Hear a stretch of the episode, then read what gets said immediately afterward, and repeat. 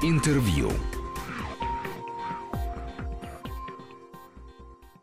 В студии Григорий Заславский. Добрый день. Я с удовольствием представляю нашего сегодняшнего гостя. Это спецпредставитель президента по международному культурному сотрудничеству Михаил Ефимович Швыдкой. Здравствуйте. Приветствую. Здравствуйте, Григорий Анатольевич. Здравствуйте, уважаемые радиослушатели. А, расскажите, чем вы отчитываетесь конце года перед своим непосредственным руководителем?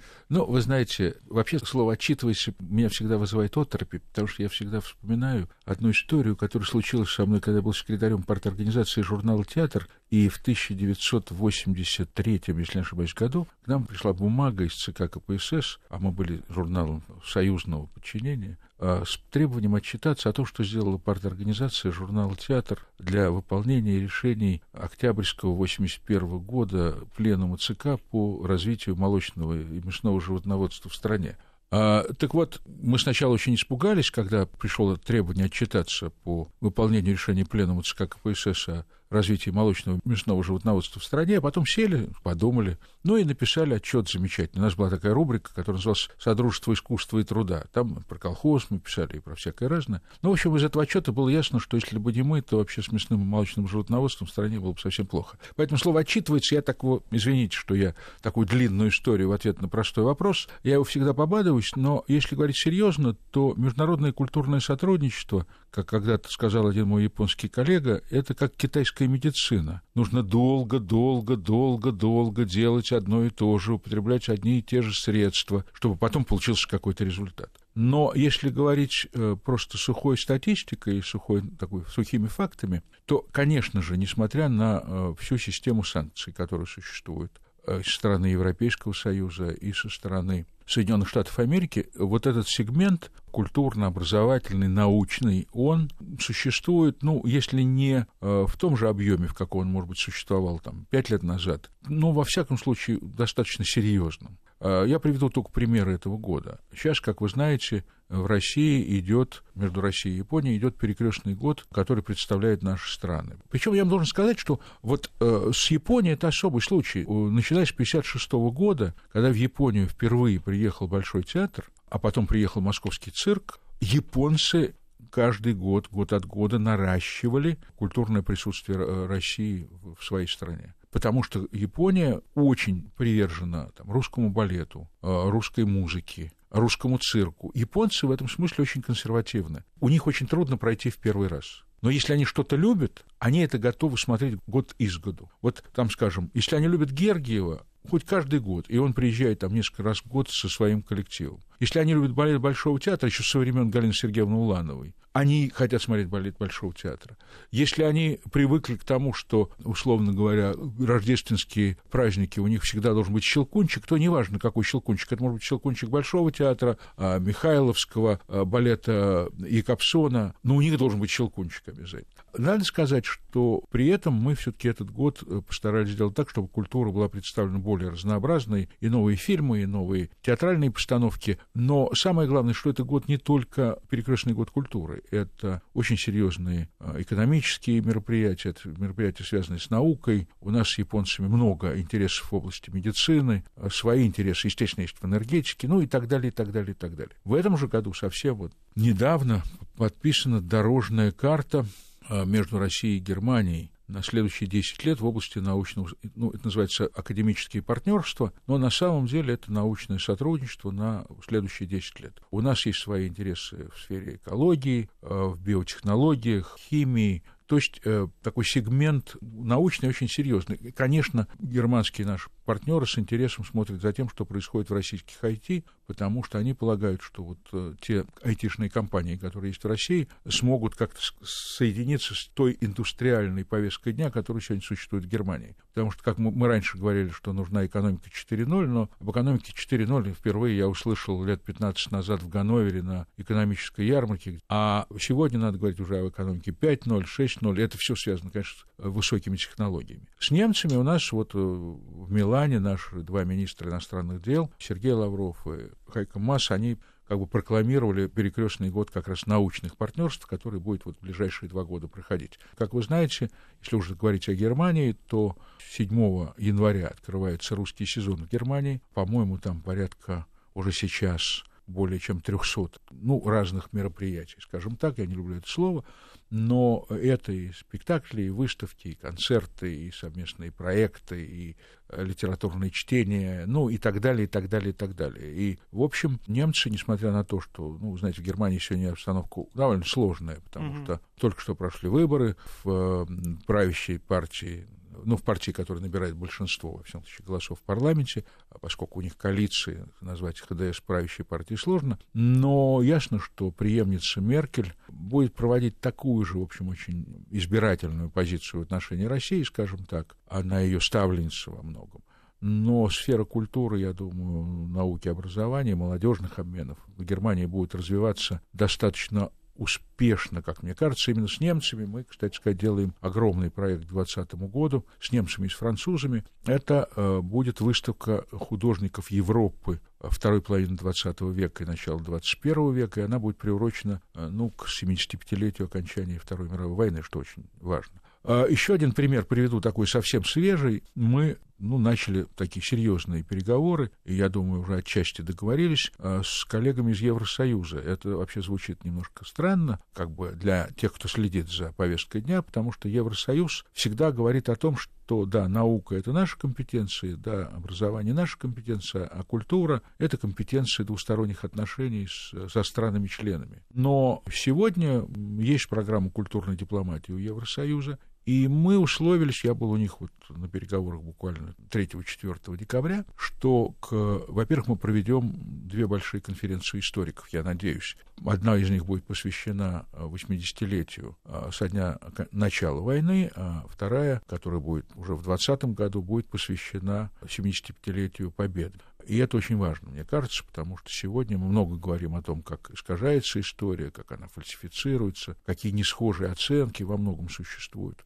Но, тем не менее, наш Институт всеобщей истории и вообще наше такое академическое историческое сообщество очень многое делает для того, чтобы найти ну, такие точки схода. Поэтому совсем недавно а, был подготовлен такой совместный том, посвященный истории 20-й войны с поляками, например у нас э, Александр Иванович Чубарьян и Михаил Аркадьевич Липкин, руководители Института всеобщей истории, работают и с австрийцами, и с немцами. И надо сказать, что э, ну, мы с немцами выпустили, например, учебник методический для педагогов школ России и Германии, посвященный 20 веку. Можете Вообще это потрясающе, потому что ну, мы знаем, как даже по войне 12 года э, Россия и Франция историки совершенно по-разному смотрят.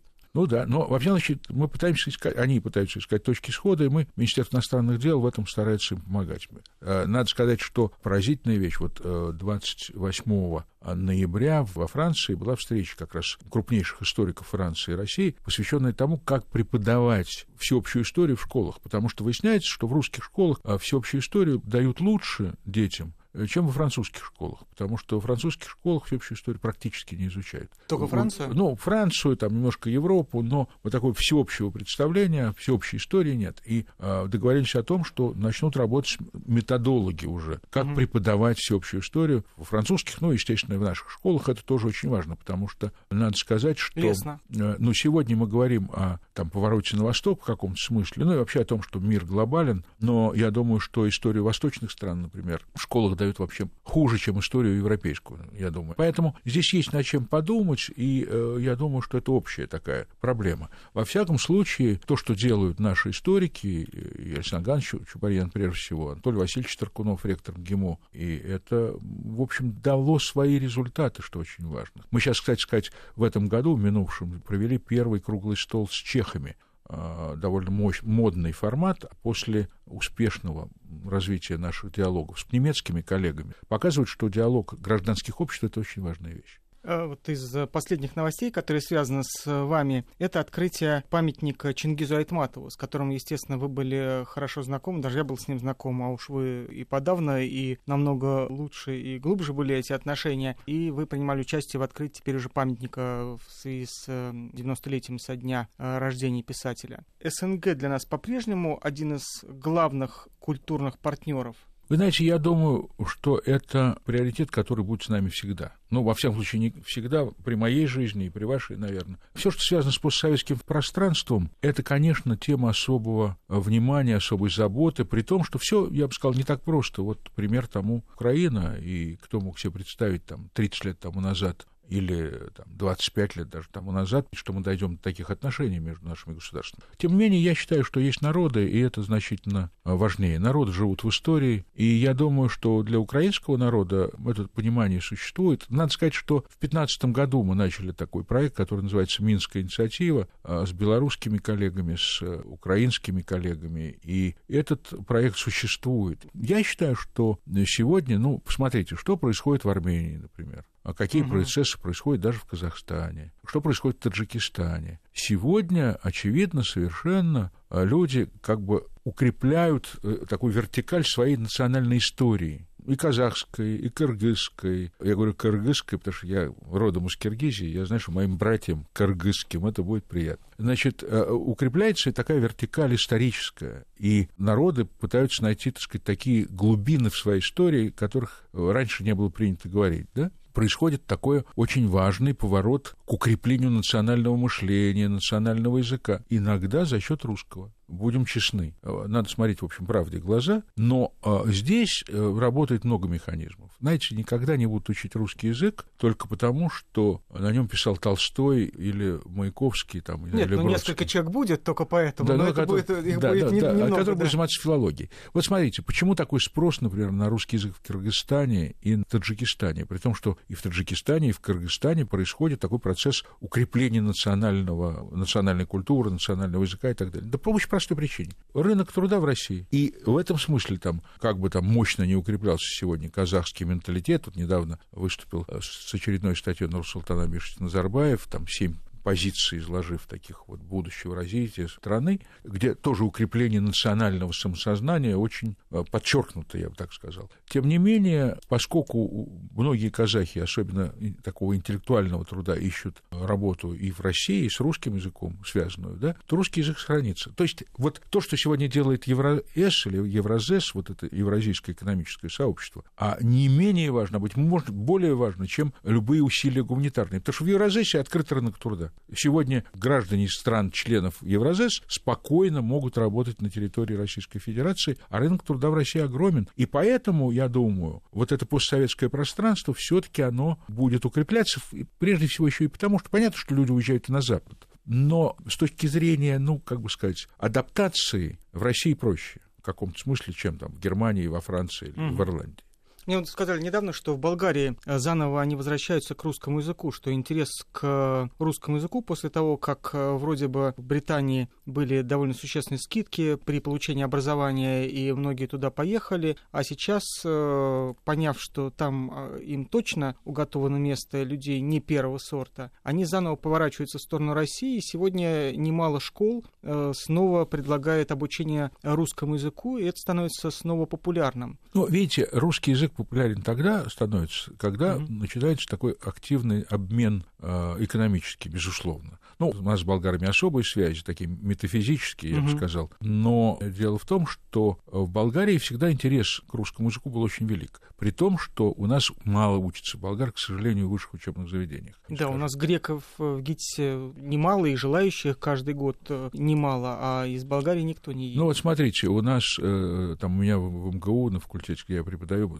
много китайцев сегодня. Корейцы хотят учиться, угу. да, так же, как у вас, наверное. Но болгар мало. А болгары последние там 20 лет уезжали в Европу учиться. Сегодня, я думаю, в связи с Брекзитом, это же еще одно обстоятельство. Угу. Выход Великобритании из э, Европейского Союза, многих наших молодых людей из э, бывших социалистических стран, из стран Центральной и Восточной Европы, которые ездили учиться в Великобританию, да, и получали огромные скидки, как члены, как, поскольку они ездили в Евросоюз по существу, то сегодня, конечно, они об этом задумываются задумываться. Надо сказать, есть и экономические другие вещи. Ну, например, как только увеличивается объем туристический из России в ту или иную страну, тут же начинают учить русский язык. Потому что появляется потребность в гидах, э, в официантах, э, в портье, которые знают русский язык. Так было, например, в Чехии. У нас э, с чехами всегда был высокий рост туристический. В Испании был объем туристов большой всегда. И как только начинается рост туристов, тут же начинается мультиплицированно изучение русского языка. Мы должны сейчас прерваться на выпуск новостей. Я напомню, что Михаил Швыдкой, специальный представитель президента по международному культурному сотрудничеству, сегодня гость Вести ФМ. Эм. И через три минуты мы вернемся в студию и продолжим разговор.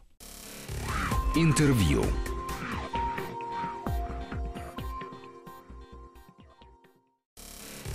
Интервью.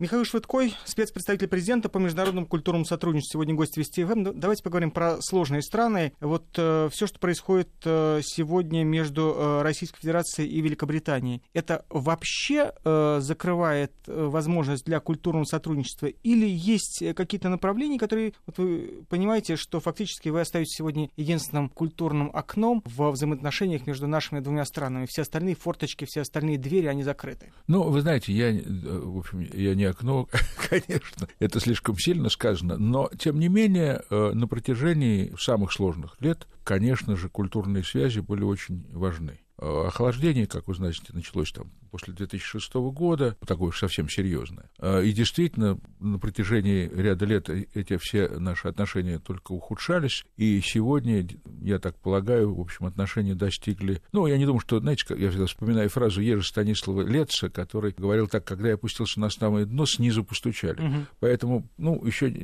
оптимисты говорят, что это уже конец, хуже бывает, а пессимисты говорят, что бывает еще и хуже. Поэтому отношения с Великобритании скверные, разумеется, и тяжелые в области визовой э, ситуации, и количество дипломатов резко сокращено, ну и так далее, и так далее, и так далее. Вместе с тем, э, знаете, вот в 2014 году мы начинали с ними проводить перекрестный год культуры. Он начинался в одних условиях, продолжался во время уже санкций, и, э, тем не менее, речь шла только о снижении политического сопровождения, угу. условно говоря, как и сейчас. Мы за это время, вот с 14 по 18 год, провели годы перекрестные языка и литературы.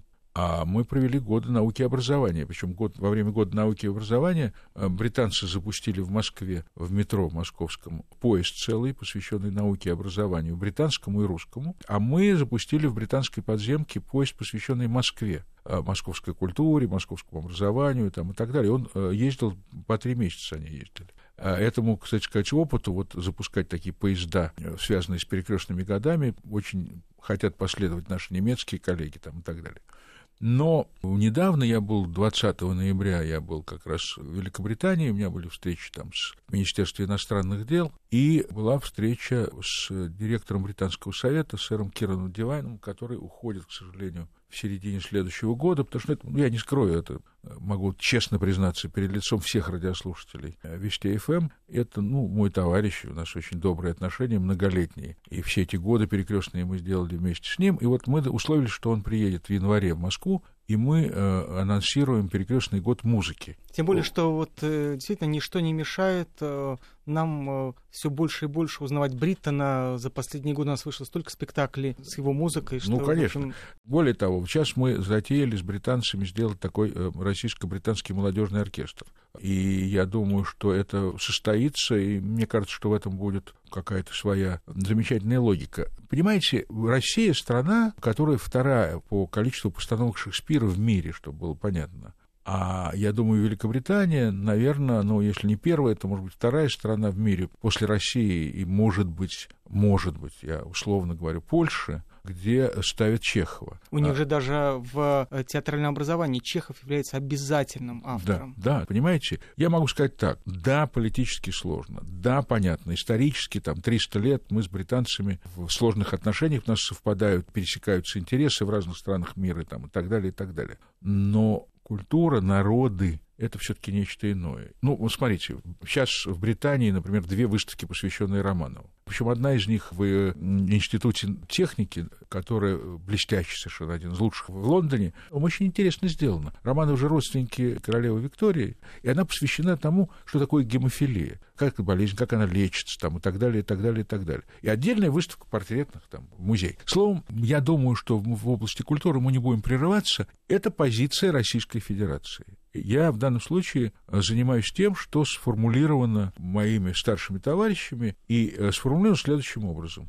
Культура, образование, наука, спорт, молодежь – это те сферы, где мы должны сохранять контакты со странами, даже с теми, с которыми мы находимся в очень сложных политических обстоятельствах. Но есть еще и отношения с восточными странами совершенно увлекательные, интересные. Мы упоминали о Японии, но у нас очень интересно выстраиваются отношения с корейцами. В следующем году, в 2019 у нас будет большой год перекрестный с вьетнамцами. Не только культурный, но в целом экономический. Это очень, он начнется, очень важно. Мы... он начнется в мае-июне, я думаю, следующего года. Это очень важно. Потому что борьба за эту страну идет сейчас очень. Ну, очень там самое серьезная. Интересное, что там хорошая почва для отношений с Россией, много людей, знающих русский язык, помнящих, какую роль сыграл Советский Союз во время войны с американцами в 60-е годы. И я думаю, что нам прерывать с ними отношения а, было бы нелепо, тем более, что, ну, там действительно есть друзья. При том, что, вы поймите, Вьетнам страна, если не ошибаюсь, у них самый высокий сейчас процент роста ВВП в мире. Они развиваются необычайно быстрыми темпами, и вот этот год покажет, что их интересуют новейшие технологии, их не, не интересует сегодня отстой, что называется. Если мы говорим о науке, они интересуются самым современным, индустрией самой современной. Надо сказать, что удивительные процессы, это еще одна тема происходит, культурные отношения с Индией, которые развиваются, индийцы востребуют как бы русскую культуру сегодня в самых разных проявлениях, чего не было раньше. Я не могу не упомянуть там мой родной театр, Московский театр мюзикл, потому что реверс наш цирковой спектакль ездил туда на гастроли имел невероятный успех, а это, в общем, язык немножко иной, чем тот, к которому привыкли, казалось бы, индийские, широкие индийские зрители. У нас очень интенсивно развиваются, конечно, отношения с Китаем в области культуры. Я был во время седьмого международного Петербургского культурного форума э, модератором, одним из модераторов седьмой российско-китайской встречи продюсеров э, исполнительских искусств. И это уже шла такая серьезная работа по конкретным проектам, потому что в Китае сегодня построена огромная инфраструктура театрально-концертных залов, цирков там, и так далее. Им не хватает контента. И за право представить свой контент борются разные страны. Китай тоже очень открыт. Поэтому тут, э, повторю, возможностей больше, чем иногда, мне кажется, мы располагаем, чем у нас есть продукты для э, этого китайского рынка. Э, я понимаю, что заканчивать чем-то неприятным не хочется, и тем не менее не могу вас не спросить. Возможно ли в какой-то обозримой для вас перспективе разговор о возвращении Британского совета в России? Ну, видите ли, в чем дело? Э, мы ведь с Британским э, Советом не ссоримся. По договору 92 года Британский Совет является главным каким, продюсером, главным агентом, который занимается культурным, образовательным так, связями, в том числе в Российской Федерации. У нас сохранились отношения с э, штаб-квартирой в Лондоне, но э, нам нужно заключить с британцами договор о том, на каких основаниях у нас существует Британский Совет в России, на каких основаниях юридических существует э, представительство сотрудничества в Лондоне. К этому договору можно вернуться. У британцев, вот, судя по тому, о чем я с ними разговаривал, такие интересы есть. Я думаю, что это процесс переговорный. Другой вопрос, что я им говорю, коллеги, вы поймите, соглашение о культурных центрах – это не первая проблема, которая существует в наших отношениях. Надо сделать инвентаризацию всех проблем, и тогда мы поймем, когда мы сможем приступить к этому заключению, с этого соглашения. Так же, как, кстати сказать, у нас остановились межмузейные обмены с американцами, угу. но в повестке дня возвращение к договору, к соглашению, который позволит защитить российские культурные ценности на территории Соединенных Штатов Америки. Видимо, вот 13 э, февраля в Далласе будет большая конференция на эту тему. А в это время я попробую продолжить переговоры с э, Госдепом, с теми его отделами, которые занимаются отношениями с Россией и кто занимается культурой. Словом, вы знаете, у меня нет пессимизма. Грядущий год будет годом очень интересным. У нас замечательные отношения с австрийцами. Например, будет перекрестный год молодежи с Австрией. А мы готовимся к году литературы и театра в 2020 году. С Евросоюзом у нас будет большая программа, связанная с 70-летием Победы. Я думаю, что, в общем, у меня нет такого безумного, розового, а, идеалистического восторга, но есть умеренный профессиональный оптимизм. Мне кажется, что российская культура, российское образование, российская наука сегодня в мире востребованы. Нас уважают за это, и поэтому я думаю, мы будем э, работать с большим миром вокруг нас достаточно активно. Спасибо вам большое, спасибо, что пришли. Я не могу все-таки не сказать, что это был год вашего юбилея и год, когда вы впервые вышли на сцену театра мюзикла. И мне кажется, что это был успешный, э, ну, невероятно успешный дебют. Ну вот, собственно, эту цыганочку с выходом я и исполняю на разных площадках, только в качестве специального представителя президента по международному культурному сотрудничеству. Всех с Новым годом, с наступающим, счастья всем. Спасибо большое. Интервью.